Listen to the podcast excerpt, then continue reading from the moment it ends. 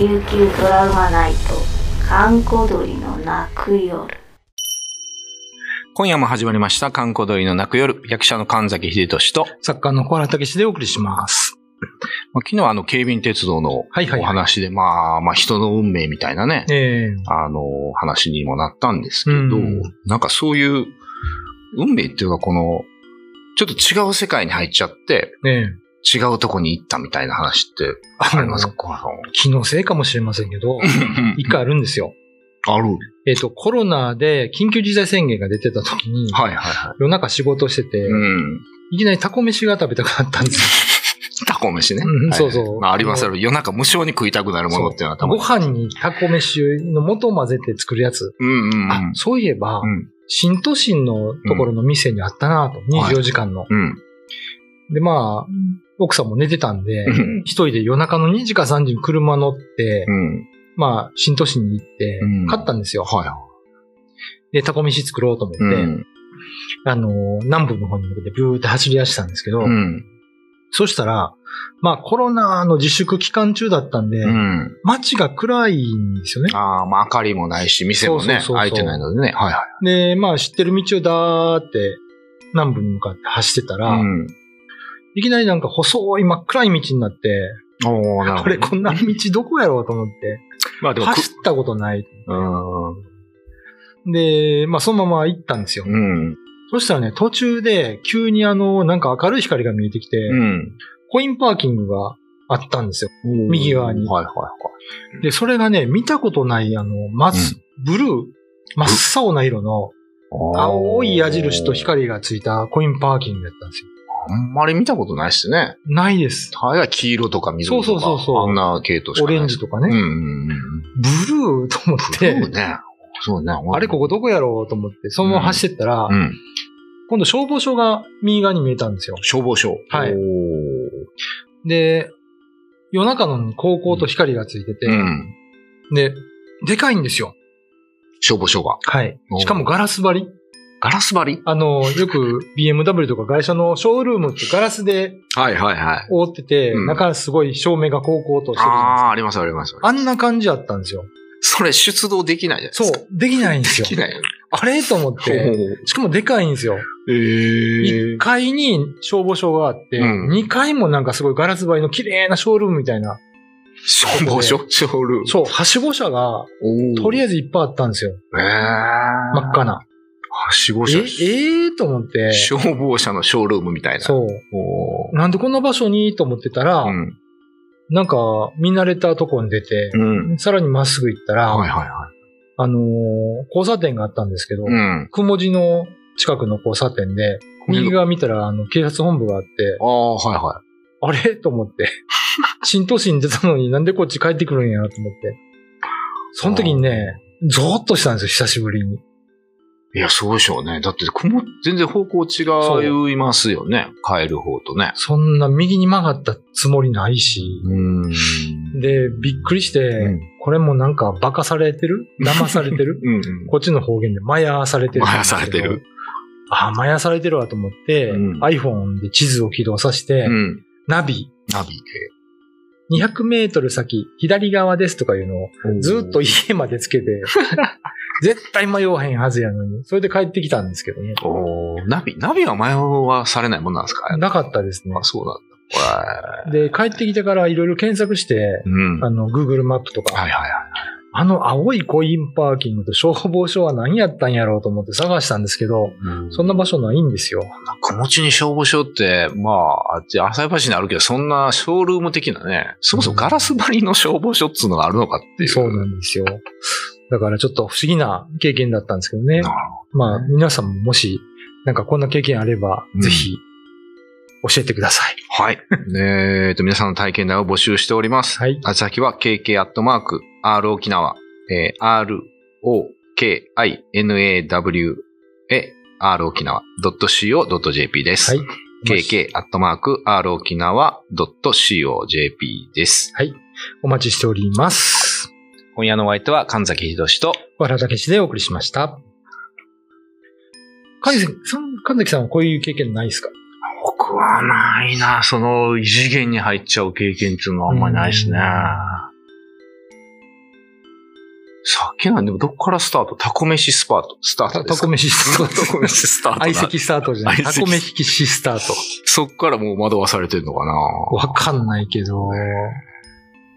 だからなんかもう、小さい頃に、うん。京都の三宮っていうところにいたんですけど、京都の三宮。うん。おお京都三宮ってあるんですかあるんですよ。片木原っていうところに。へーあのー、三宮神社っていうのがあって、うんその奥に三宮幼稚園があって、そこに通ってたんですけど、はいはいはい。で神社を通らないと、ほい、その、幼稚園に行けないんですよ。うんうん神社の裏にあったから、うん。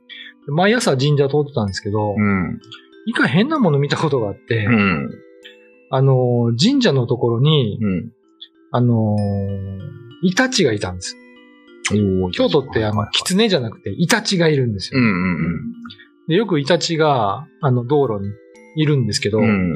その時3匹のイタチがう、んこの、しめ縄の下にちょこんと座って、はいはいはで、僕が、まあ、幼稚園の頃ですよ、い。うん。こう入ってったらうん、ヒュッて見たんですよ。僕の方を、イタチが、はいはい。イタチがね。うん。で、わっと思ってびっくりしたら、うん。すぐイタチがこの、さーって後ろに行ったんですけど、一、うん匹だけ残ってて、うん。じーってこっち見るんですよ。おーで、まあ、イタチに襲われても大丈夫かなとは思ってたんですけどう、んそのまま右の方行って階段降りてう、ん。見たら、もういなかったんですけど、うん。で、それを、まあ、先生に言ったのかな、確か。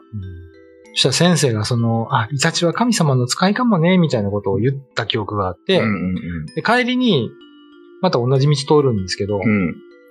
通ってたら、うんまたいたんです、3匹。イタチが。で、見てたらまたこっちをヒュッて見て、うん。また2匹どっか行って、うん1匹だけこっち見てたんですけどう、んそれがね、2、3回あったんですよ。なんですかね、その一匹だけ。いつも3匹いて、1匹だけ残るんですけど、ど。で、なんか、幼稚園の先生に言っても、うん。でもこの辺にイタチいたかなって言われて、おーもしかしてそもそもいいないイタチだったかもしれないですか。で、その、えっ、と、三宮神社のうん、ちょっと行ったところに、公団住宅があって、う僕そこに行ったんですよ。うん。うんで、小学校4年ぐらいまでそこにいたのかな。うんその時に、今でも覚えてるんですけど、うん。えー、3年か4年ぐらいの時に、うん。近くにいた同級生が、三宮神社で牛見たって言うんですよ。牛。牛って言って。なかなかいないよ、京都の真ん中。真ん中ですようん。真ん中真ん中。牛はいないと思う、ね。牛って言って、うん。あのーいや、牛がいるねん。俺見て、どんな牛って言ったら、うん。真っ黒い牛で、うん。で誰かが引っ張ってたわけでもなく、うん。三宮神社の境内に牛がいた。で、すぐ見に行こうっつってうん見に行ったけど、もちろん牛なんていないんですよ。うんで、今度イタチの話したら、うんそれは嘘やっていう話になって、牛はいるけどイタチはおらん。いやいや、どっちも、いや、どっちかってイタチの方がいそうですけど。それで喧嘩した思い出。牛もたイタチもいないのかなと思って、両方ともね今謎なんですけど、化かされてたかもしれないけどね。いや、俺あんまそう異次元とかね、時間、時間のショートカットみたいなのは、ほうほう。昔インドに行って、うん帰ってきてからあの、それこそ神戸なんですけど、はいはいそこにあの、インド人のコミュニティの中に、あの、ヒンディー教のテンプル、お寺があって、うんそこでまあ毎毎回そのお祈りする時間みたいなのがあって、それを大阪から通ってた時期があったんですよ。うん。あれ大阪僕、まあ、平方っていうとこなんですけど、まあどう考えても電車バス乗り継いで2時間かかるんですけど、はいはいはい。これがたまに1時間10分ぐらいで着いたりとか、はえ。あれですあどう乗り継いでも2時間はかかるんですけど、うん。たまになんかそういう時があった。おー1時間10分、20分ぐらい。もうまあな、絶対間に合わんな思っうん。た時間に、きっちりその、まあ4時から始まるんですけど、その時間に間に合ったみたいなのは、七魔島に飛ばされたね。なんかそういう経験ありますけど、でもああいう時ってこの、なんちゅうの、渦中の時はわかんないですよね。わかんない。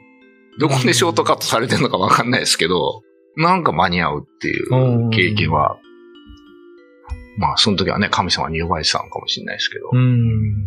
そういうのあるけど、ぐらいですかね。パッと今言われて思い出すとうね。ん。友達ね、あの、名護の海洋博の花火大会に行って、うんうんうん。で、あれ終わってすごい渋滞なんですよ。はいはい。で、那覇に帰ってきたらいつも深夜2時とかうん なるんですけど、うん花火大会終わって、うんそのまま行ってすごい長い時間、うんまあ高速入り口とか待たされて、はいはいはい。で、那覇に帰ってきたら、うん10時やったんですって。あれ？って言って。まだ花火終わってすぐちゃうん。なんだろう。それなんか不思議や、な、なんかわからへんねんけど、って。そう。だからああいう時なんかわかんないけど間に合うとかね。うん。思ってるほど時間過ぎないとかね。そうなんですよね。なんか、時間って、まあ、よくわかってないもんですからね。人間の歴史の中で。まあ言いますよね。時う間。んまあだから時間って何って言われても何とも答えようがないけどね。うん僕らもね。一応あるだけで。ネジを巻いたネジがう、ん。っゆっくり元に戻っていく過程。て言うんですか？なんか高校の時物理かなんかでエントロピーの法則ってやりませんでした？ああ、ややったかな。俺この間あのなんか、 TENET で説明されてるの見たぐらいですね。エントロピーの。エントロピーって僕もようわかりませんけど、熱量の単位で、はいはいはい。多分ネジ巻くじゃないですか。うんうんうん巻いた状態から、うん。この世にある物質っていうのは全部緩くなってくるんです、こう。元に戻ろうという性質があって。はいはいはい。それがエントロピーが減少していくと。うんうんうん。それで人も死ぬし、細胞もこう、老化していくみたいなね。はいはいはいはい。まあよくわかりませんけど、僕も。エントロピー、ぜ増大じゃないですか？エントロピー。増大していくのかな？かな？増大と縮小。なんか熱が冷めていくみたいなやつでしょ？火がどんどん冷めていって、それが、だこれが逆行できたら時間が逆行できるっていう。多分あの TENET ってそういう理屈ですよね、あの映画ね。エントロピーがこう、エントロピーが。死に近づいていくというね。ああ、はいはいはい。そうねそんな理解かな。うんうん。まあ時間はわからないですよね。そうですね。うん。まあ感覚ですもんね。うん俺明らかに朝の、朝の1時間と夜の1時間は、体感時間が全然違いますけどね。ええ だからまあ私たちが過去なり未来なり異世界なりうんにちょこっと言ってしまうのも、うん。もしかしたらこのなんかエントロピーの法則で説明できるのかなと。ああ、なるほ頭の偉い人はね。専門家の方は。うんまあもしよかったら皆さんこういうなんかタイムショートカットの話でも異次元話でもそう結構実はモモ D もとっておきの話があるらしいので 異次元話ね。はい。今度顔出しでゆっくり喋って。なので皆さんまたあれば、はい。ねぜひメールでお寄せください。えー今夜のお相手は神崎仁と小原武史でした。YouTube のチャンネル登録高評価 Twitter のフォローよろしくお願いしますポッドキャストも配信中詳しくは概要欄まで。